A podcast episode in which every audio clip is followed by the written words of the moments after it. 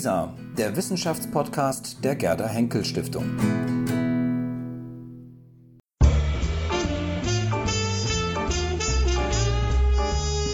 Literaturradio Hörbahn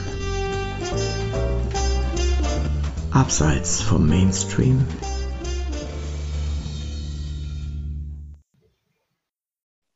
Ja, das Buch heißt Der Morgen der Welt, Geschichte der Renaissance. Und es ist ein ziemlich dickes Buch geworden, und zwar deshalb, weil ich die Idee hatte, zu fragen, ob es eigentlich in anderen Kulturen auch so etwas gab wie die europäische Renaissance, die enorme Folgen hatte, auch für unsere moderne Welt.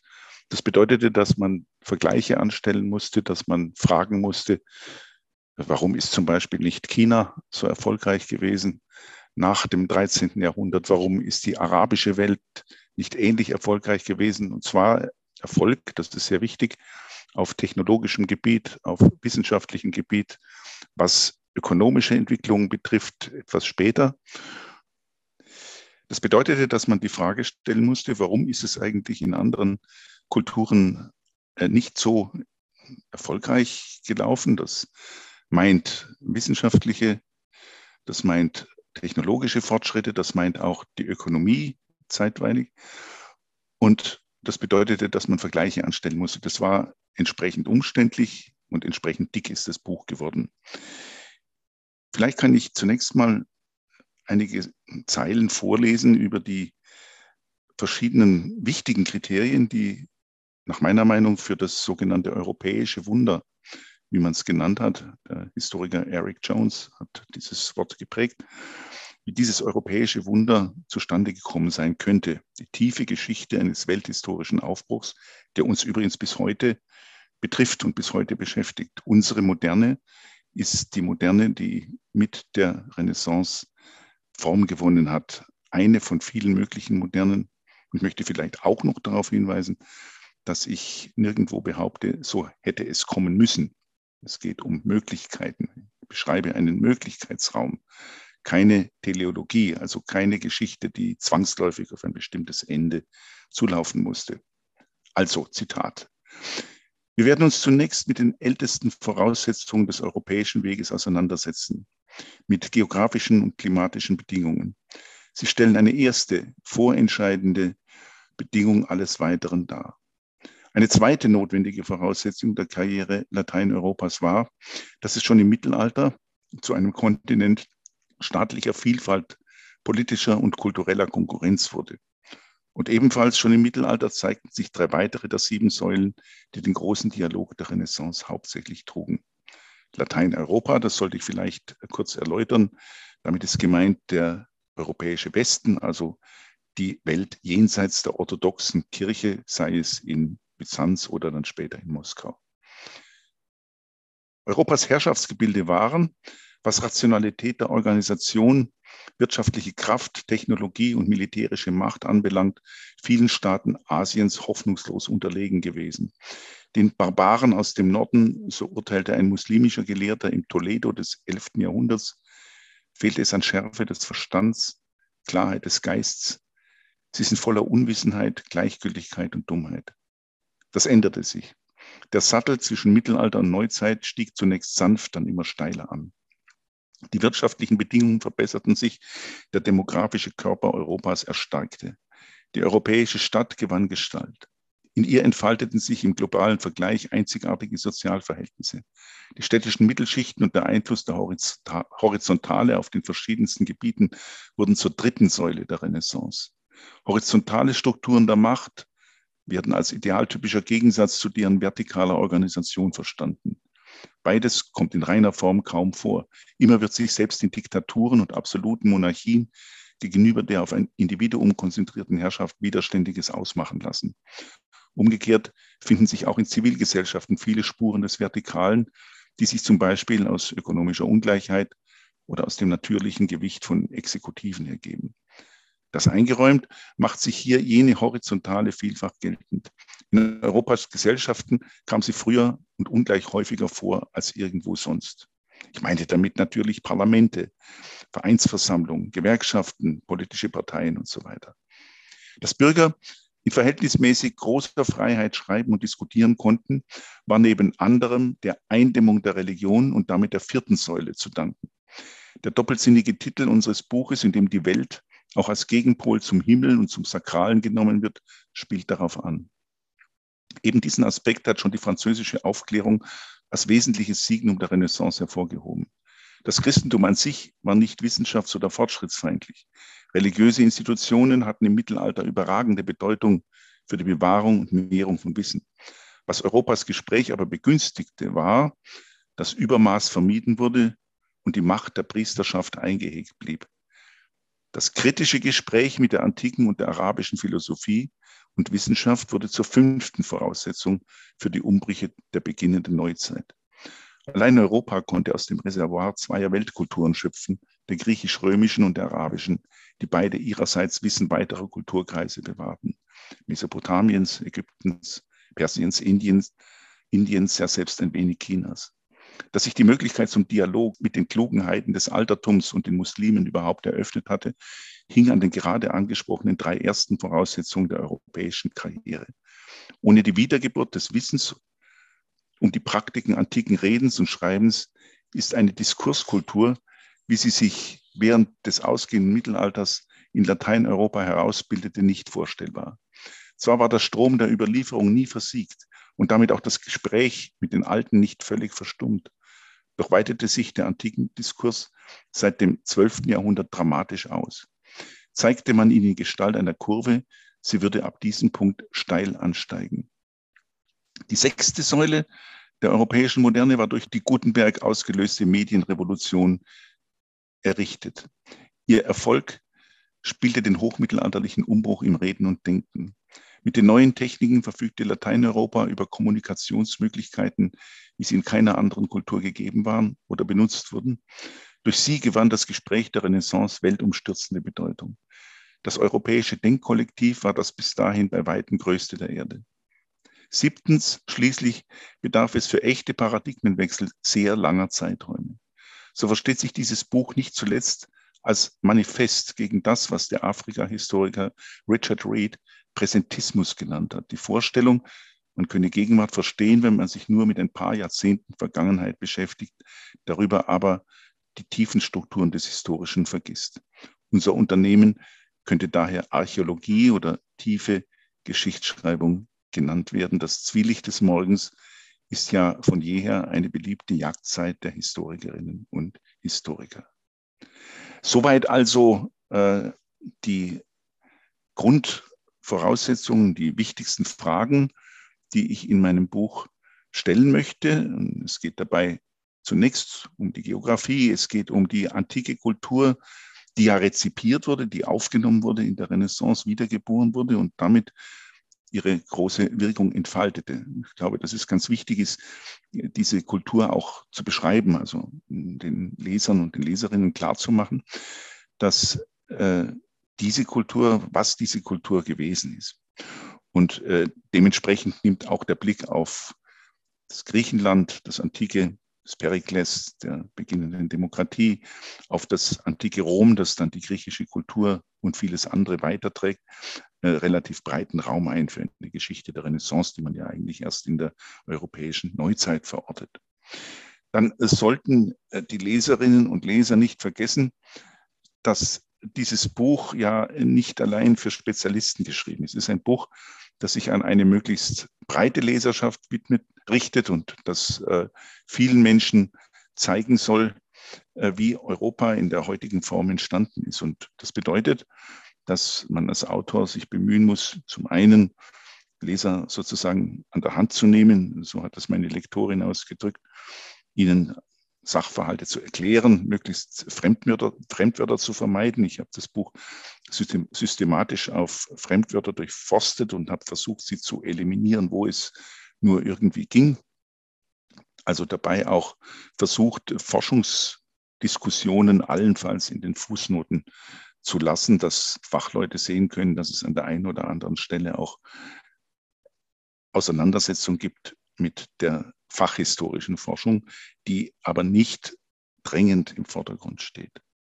Erzählen heißt von Höhen und Tiefen Europas zu erzählen. Es geht um Hexen, Hexenwahn, Kriege, kleine Eiszeit, die ähm, oft sehr marginalisierte Stellung der Frau, überhaupt das Leben der einfachen Menschen auch. Aber im Vordergrund stehen die Auseinandersetzungen der Intellektuellen mit der Vergangenheit und stehen Szenerien, große Denker, bedeutende Geister. Und dann, wenn es die Renaissance angeht, auch der, steht auch der Wissenschaftsbegriff und die Vorstellung vom Universum und von der Welt. Denn die kopernikanische Wende spielt natürlich in diesen ganzen Zusammenhängen auch eine große Rolle und überhaupt die Entstehung moderner Wissenschaft. Ich mache jetzt mal einen großen Sprung in die Renaissance und äh, lese einen kleinen Abschnitt vor über die große Kette des Seins, also über Renaissance-Magie. Wir sind jetzt schon auf Seite 815. Sie sehen daran, wie breit ausgeführt die antike und mittelalterliche Vorgeschichte dieser Zusammenhänge ist. Ich will ja versuchen, tiefe Geschichte zu erzählen. Und das liest sich dann so. Renaissance-Magie, die Macht der Worte und Dinge. Magie ist eine Menschheitspraktik. Zu allen Zeiten und in allen Kulturen sollte sie Leiden und Gefahren abwenden oder Vorteile erringen helfen. Schamanen, buddhistische Mönche und daoistische Priester fanden sich ebenso im magischen Zirkel wie jüdische Wundermänner oder Europas Heiler, Schatzsucher und weise Frauen. Das Denken in Analogien, in Nachbarschaften, Freundschaften, Affinitäten war eine Methode, Ordnung in die Physiognomie der Welt der beginnenden Neuzeit zu bringen und den Sinn der Erscheinungen zu erschließen. Sich selbst sah der Mensch als einen das Universum spiegelnden Mikrokosmos in Lateineuropa ebenso wie in China oder Indien. Die Welt drehte sich in sich selbst, meint Michel Foucault. Die Erde war die Wiederholung des Himmels, die Gesichter spiegelten sich in den Sternen und das Gras hüllte in seinen Halmen die Geheimnisse ein, die dem Menschen dienen. Die Suche nach Ähnlichkeiten, Ficinos Kongruenzen, rückte ins Zentrum der Episteme. Das Äußere galt als Zeichen von Innerem. Form sollte mit Eigenschaft und Wirkung korrespondieren. Symbol und Symbolisiertes waren nicht zweierlei. Man glaubte vielmehr, sie seien durch spirituelle Kräfte miteinander verbunden. Deshalb durchbohrte, wer den Fetisch stach, mit ihm zugleich den, dessen Abbild er sein sollte. Die Gelehrsamkeit der Renaissance sah sich aufgefordert, die Ähnlichkeiten zu analysieren, das Verborgene zu erschließen und es nutzbar zu machen. Magie, so hatte Ficino gelehrt, war das Kombinieren von Dämpfen, Zahlen, Figuren und Qualitäten. Nichts anderes als eine auf Naturerkenntnis und Geometrie beruhende Technologie. Auch die Wirkung des Wortes, das Magier oder Priester gebrauchten, beruhte auf dieser wilden Logik. Das Wort schien untrennbar Teil dessen zu sein, was es bezeichnete. Erst mit der Moderne wird sich diese Symbiose auflösen. Die Möglichkeiten des bloßen Wortes schienen gewaltig, ja unbegrenzt. Was es vermochte, ging aus der Genesis hervor. Hatte Gott nicht das Universum allein mit dem Logos, man mochte den tatsächlich hochkomplexen Begriff mit dem Wort übersetzen, geschaffen? Pico della Mirandola war davon überzeugt, dass der Mensch göttliche Schöpferkraft gewinnen könne, wenn er durch Entschlüsselung der Bedeutung von Zahlen und Worten in Bibel oder Kabbalah Gottes Geheimnis aufgedeckt habe. Worte, Zeichen und Handlungen konnten ihn zum Herrn des Kosmos machen, sofern er mit den Kräften der Natur umzugehen verstand. Pico meinte, er sei damit Fürst und Herr der Natur. Allein Gottes Allmacht setzte ihm Grenzen. Die Ehrfurcht vor dem weltbeherrschenden Wort war auch ein Motiv für Johannes Reuchlins Kampf um die Rettung der jüdischen Bücher.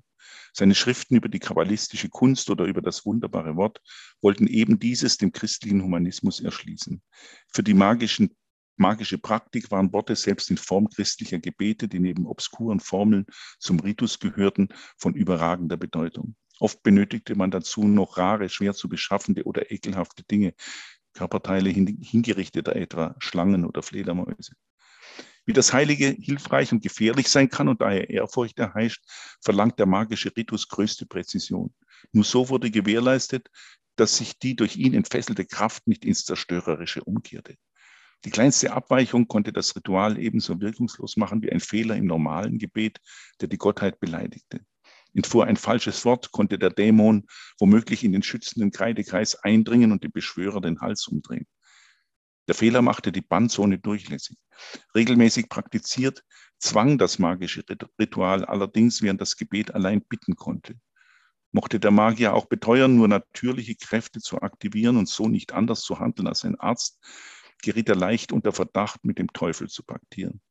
Die Kirche betrachtete sein Tun jedenfalls mit Argwohn. Katholische Priester verfügten mit Hostie, Reliquien und Riten schließlich selbst über Zaubermittel von ungeheurer Kraft. Sie wachten im 16. Jahrhundert mit zunehmendem Eifer darüber, dass ihnen Magiern und Magierinnen keine Konkurrenz erwuchs. Damit ist auch angesprochen, ich komme jetzt wieder zu einer kurzen Erläuterung, damit ist auch angesprochen, dass die Renaissance mit ihren okkulten Praktiken okkult heißt eigentlich nur verborgen, also verborgene Kräfte der Natur, mit ihren okkulten Praktiken auch immer von den kirchlichen und manchmal auch weltlichen Autoritäten argwöhnisch betrachtet wurde. Also man hat äh, durchaus nachgefragt, wie gesagt, ob äh, da Hexerei im Spiel war, also ob man die Macht des Teufels benutzt, um die Macht der Worte zu verstärken. Und äh, diese Angst, dieser Argwohn verstärkt sich nach der Reformation dramatisch den Glaubenskämpfen gerät vieles, was die Humanisten bisher frei und ungescheut sagen konnten, in die Defensive. Und äh, es geraten auch die heidnischen Gottheiten, die man in Bildern und Gedichten feiert, ohne sie übrigens zu verehren, ins äh, Zwielicht. Dabei ist auch zu bemerken, dass die Renaissance alles andere als pagan war. Also sie war keine heidnische Veranstaltung. Es wird Ihnen schwerfallen, in der Renaissance auch nur einen Atheisten zu finden. Jedenfalls kein Christ war vielleicht Leonardo da Vinci, da bin ich ziemlich sicher. Bei vielen anderen ist es mehr als zweifelhaft, selbst bei Machiavelli, äh, dem, einem der größten Denker der Renaissance.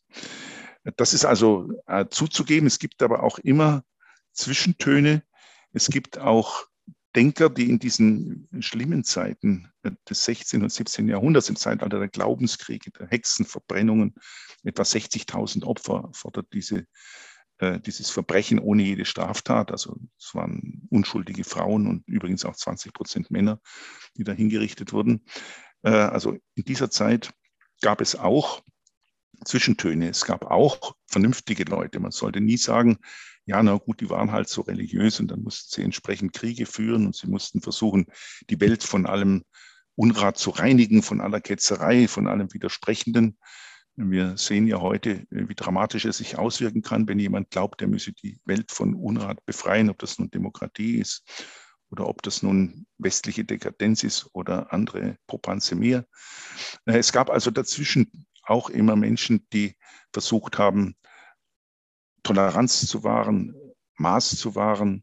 Einer hat mal gesagt, äh, eine, einen Menschen wegen einem Dogma hinzurichten, ist nicht ein Dogma korrigieren, es ist ein Menschen verbrennen. Und er, einer der bedeutendsten unter ihnen war der Skeptiker Michel de Montaigne.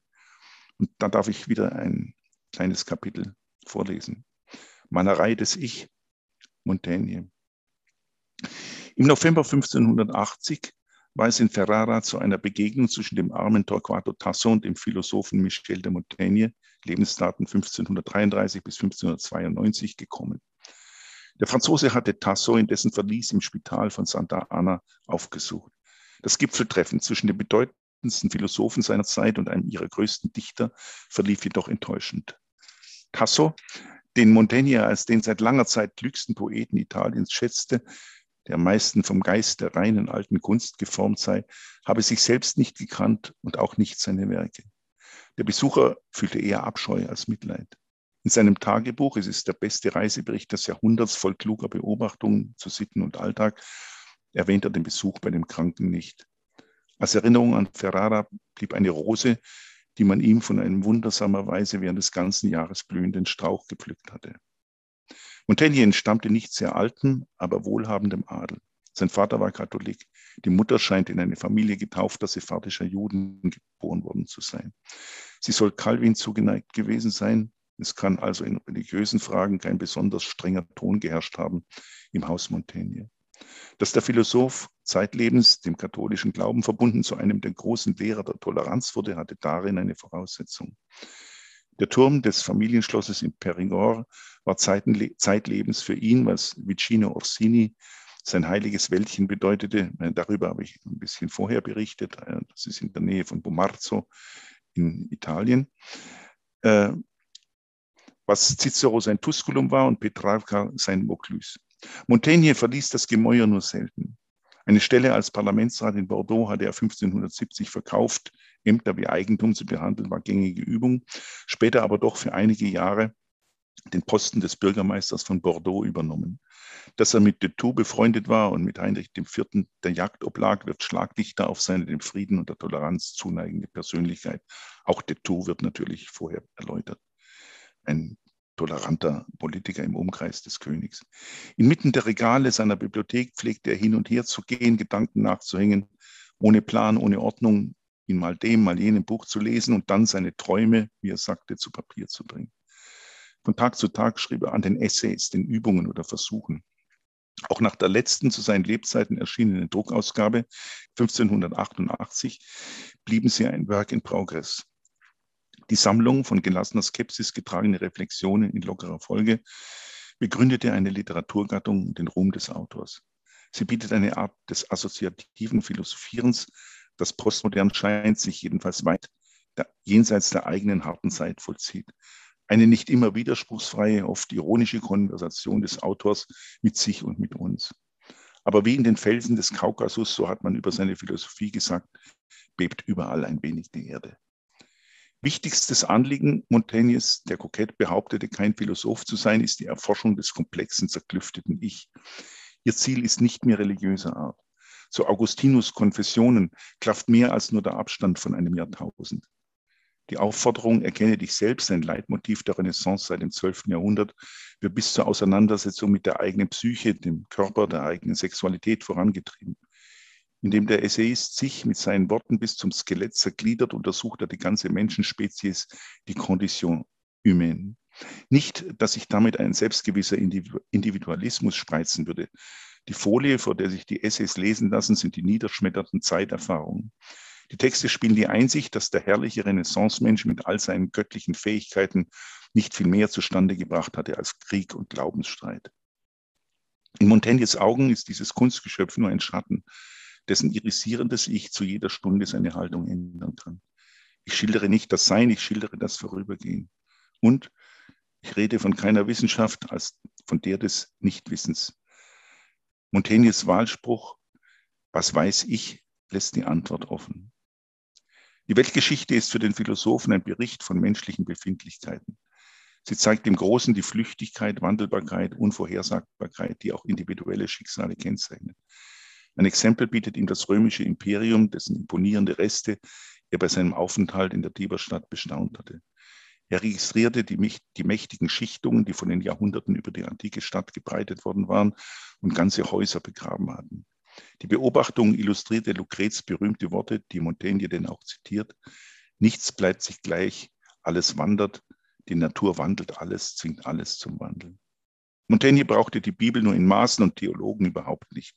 Seine Philosophie ist humanistisch im wahrsten Sinn des Wortes. Ihre wichtigsten Gewährsleute sind Philosophen der Antike, Stoiker und Skeptiker. Seneca, Plutarch und der gefährliche Lucrez.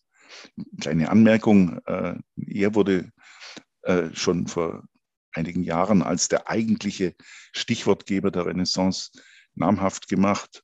Äh, er hat eine Atomtheorie ersonnen. Es gibt in seiner Welt keine Götter oder zumindest keine, die große Bedeutung haben. Vor allem aber war er, und jetzt wieder mein Zitat, der Fürst der Skeptiker. Pyrrhon von Elis war dieser Fürst. Gerade 1562 hatte Henri Etienne in Genf die Hypo Hypotyposen des Sextus Empiricus, die Pyrrhons Philosophie überliefen, herausgegeben. Übergroß sind diese Autoritäten für ihren Exegeten jedoch nicht. Sie liefern allein Anstöße zum scheinbar spielerischen Gedankenfliegen. Der Blick ist klar und scharf. Inmitten der Religionskriege, des denkwürdigen Schauspiels, des Todes unseres Gemeinwesens versucht der Autor, die stoische Pose zu wahren. Er will sich selbst gehören, standhaft sein und gelassen. Da er den Untergang schon nicht verhindern kann, möchte er wenigstens daraus lernen. Den Wissenslawinen, die seine Zeit überschütteten und dem Widerstreit der Positionen stellt er seine Einsicht in die Grenzen aller Erkenntnisse entgegen. Du bist der Forscher ohne Erkenntnis, lässt er den Gott von Delphi dem Menschen zurufen, der Richter ohne Gerichtsbarkeit und nach allem der Hanswurst des Possenspiels. So zeigt er sich als Vordenker einer Strömung, die Systemgeist und Scholastik ablehnte und das Ich zum Maß der Erkenntnis nahm. Seine Verteidigung Raymond Sebons beschäftigt sich mit der Auffassung des katalanischen Theologen, die beiden Bücher Gottes, die Bibel und die Natur, stimmten überein. Auf den ersten Blick scheint der Text eine Verteidigung der Doktrin der Scholastik, die die Einheit von Glauben und Wissen forderte, zu sein. Unter der Hand wird er jedoch zu einer Rede gegen allen Anspruch auf Besitz absoluter Wahrheit. Der Essay, der längste der Sammlung, mündet in ein Plädoyer für vernünftige Meinungsverschiedenheit und Toleranz. Religionskrieg erscheint als Skandal. Kein Anblick ist verlogener als der einer verkehrten Religion, die das Gebot Gottes zum Vorwand für Verbrechen nimmt. Der Türmer Montaigne war der entscheidendste Relativist der beginnenden Neuzeit. Wilde sind für ihn nicht wild, sondern nur anders. Barbarei nenne jeder nur das, was bei ihm zu Hause ungebräuchlich sei.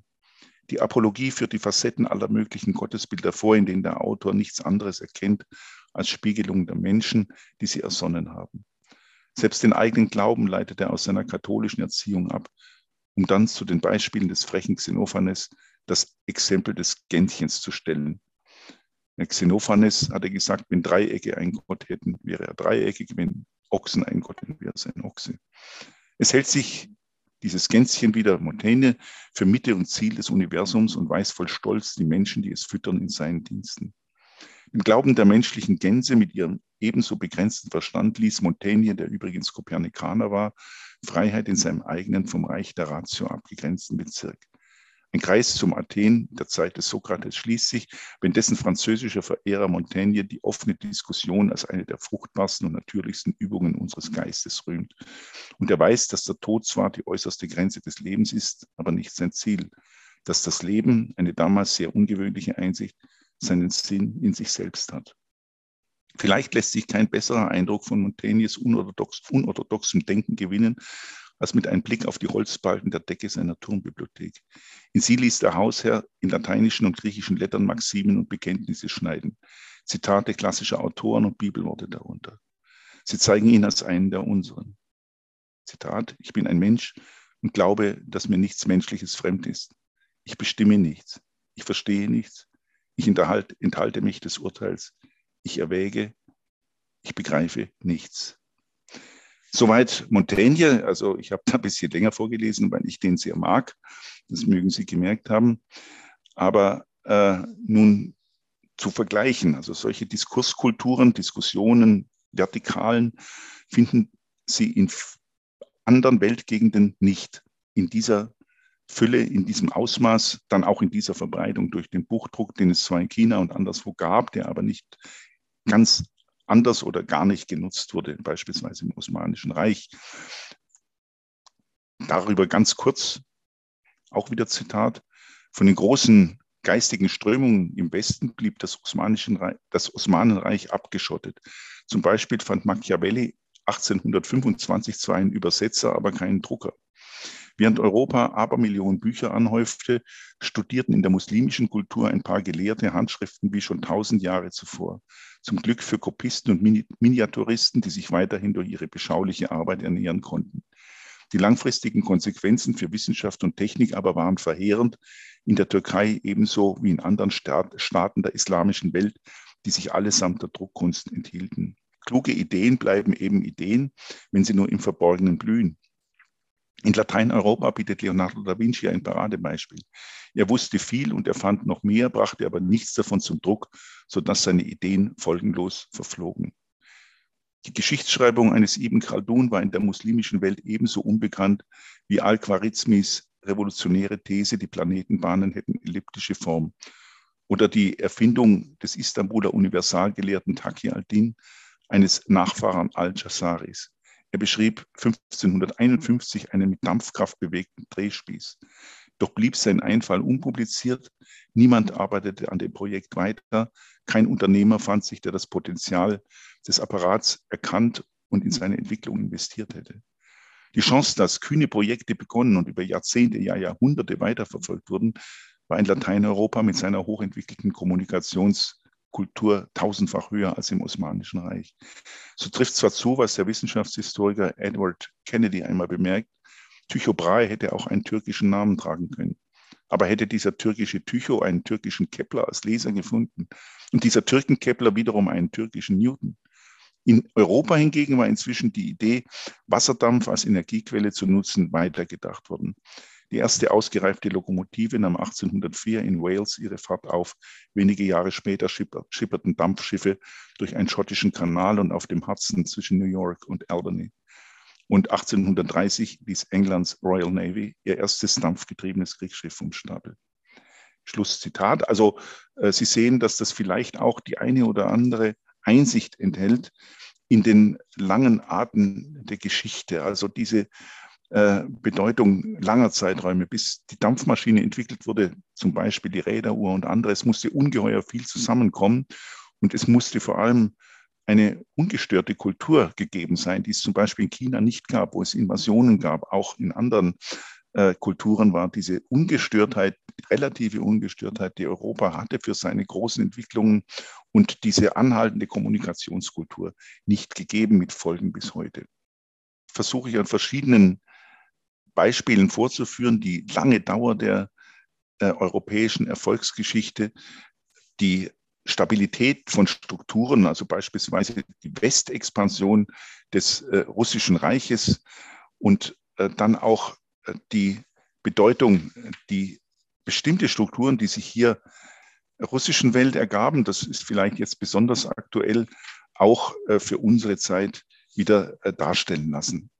Und äh, die zeigen, wie doch auf die Dauer sich wenig geändert hat. Wenn ich zum Beispiel an einer Stelle feststellen muss, dass die Russen gewohnt waren, schon im 15. Jahrhundert fertig waren zu importieren, Rohstoffe zu exportieren, aber selbst eben kaum etwas zu produzieren, dass es seit dem 16. Jahrhundert einen trotz der riesigen Ausdehnung des Landes unstillbaren Drang nach Westen gibt, dass der Patriarch bestimmt, was zu tun ist und äh, über allem der Zar steht, vor dem man sich in den Staub zu werfen hat, dass es kaum Horizontalen gibt, keine Bürgerkulturen, keine Mitspracherechte, keine Ansätze der Demokratie und dass der wichtigste Trost übrigens seit etwa 1400 äh, dabei schlicht und einfach Wodka ist. Und damit äh, komme ich auch zu meinem letzten Zitat, das ich äh, abschließend an das Buch, also in die letzten Abschnitte stellen will. Und äh, das lautet so, die oft zitierten Worte, die Prospero im Sturm an den Sohn des Königs von Neapel richtet, wirken wie ein Abgesang auf die Epoche, die wir Renaissance nennen. Ihr blickt betroffen, mein Sohn, seid guten Mutes. Unsere kleine Lustbarkeit ist nun zu Ende. Unsere Spieler, ich sagte es vorher, waren sämtlich Geister und haben sich in Luft verflüchtigt, in dünne Luft. Und wie das im Nichts gegründete Gebäude dieses Geisterbildes werden einst auch die wolkenbegrenzten Türme, die Prunkpaläste, die heiligen Tempel, ja selbst dieses Erdenrund mit allen, die es in Besitz genommen haben, der Auflösung verfallen und so wie dieses Schauspiel schwand, nicht einmal ein Wölkchen zurücklassen. Wir sind aus solchem Stoff, wie Träume sind. Und unser kleines Leben ist vom Schlaf umringt. Auftrumpfende Selbstgewissheit hört sich anders an. Tatsächlich hatte die Epoche nicht viel gemein mit dem Drama, zu dem sie der Renaissancismus verformt hatte, also Begeisterung für die Renaissance und die Jahrhundertwende, Dramen und, und äh, auch dramatische Bilder erzählen davon. Darin, und wieder Zitat, blitzen Dolche durch die Nacht, Gift träufelt in kristallene Pokale und Tizianrote letzte Sonne verklärt Lust und Tod. Die eiskalten Machtmenschen mit ihrem ungeheuren Traum, die sich die hysterische Renaissance um 1900 bildete, waren nichts als Gespenster geboren aus dem Ungenügen an der eigenen Moderne. Die Renaissance war nicht groß, hart und klar, wie Nietzsche meinte, vielmehr, vielmehr wie alle Geschichte widersprüchlich und kompliziert. Sie hat uns einige schlichte Lehren hinterlassen. Religion sollte ihren Platz im Herzen haben und nicht in der Politik. Apostel der Reinheit sind eine tödliche Gefahr. Toleranz, Folgerung aus dem Blick in die Abgründe des Zweifels, den Skeptiker wie Montaigne und Bale geöffnet hatten, ist alternativlos. Sie verschafft strategische Vorteile, ist damit von machtpolitischem und ökonomischem Nutzen und spricht überdies der Ethik der Bergpredigt. Gesellschaften, die Konkurrenz fördern und Aufstieg ohne Rücksicht auf Herkunft, Religion oder Geschlecht ermöglichen, sind gut für wissenschaftlichen und technischen Fortschritt. Ordentliche Regierung, Good Governance ist es auch. Institutionen können Festungen der Freiheit sein. Ohne in sehr langen Zeiträumen angehäuftes nützliches Wissen wäre die westliche Version der Moderne nicht möglich gewesen. Ob sie wünschbar war, ist eine ganz andere Frage. Kapital ist viel, Geist ist alles. Gewöhnlich begünstigen eher Innovationen Wachstum, als das Wachstum Innovationen erzwingt. Durchbrüche brauchen Freiheit, Ruhe und Kommunikation. Die Samen des Wissens mögen in Einsamkeit gepflanzt werden, weiß Samuel Johnson. Kultiviert werden müssen sie in der Öffentlichkeit. Was Freiheit ist und was die Würde des Menschen ausmacht, hat die Renaissance eingehender diskutiert als alle Zeiten zuvor. Der Dichter John Donne erinnerte 1624, da war der Dreißigjährige Krieg in seinen ersten Jahren, dass jede und jeder Einzelne doch Teile eines größeren Ganzen sind. Kein Mensch, so Donne, ist eine Insel ganz von sich selbst. Jeder ist ein Stück des Kontinents. Wird ein Brocken davon vom Meer hinweggespült, wird Europa weniger. Jedes Menschen Tod macht mich geringer, weil ich zur Menschheit gehöre. Und daher sollst du nie zu wissen verlangen, wem die Stunde schlägt. Sie schlägt ja selbst. Einige der bedeutendsten Denker der Renaissance bahnten denn auch einer großen Idee den Weg, dass Menschenrechte weder christlich noch muslimisch, weder europäisch noch asiatisch sind, sondern für alle gelten. In ihre Vorgeschichte gehören die Diskussionen des 16. Jahrhunderts um Gewissensfreiheit, Toleranz und um die Behandlung der indigenen Amerikas und Afrikas. Der Aufklärer Denis Diderot beobachtete erstaunt, dass sich die arroganteste aller Zivilisationen zugleich am radikalsten der Selbstkritik hingebe. Darin liegt vielleicht die größte Stärke des Westens bis heute. Ja, soweit äh, meine Zitate und eine kleine Einführung in das Buch.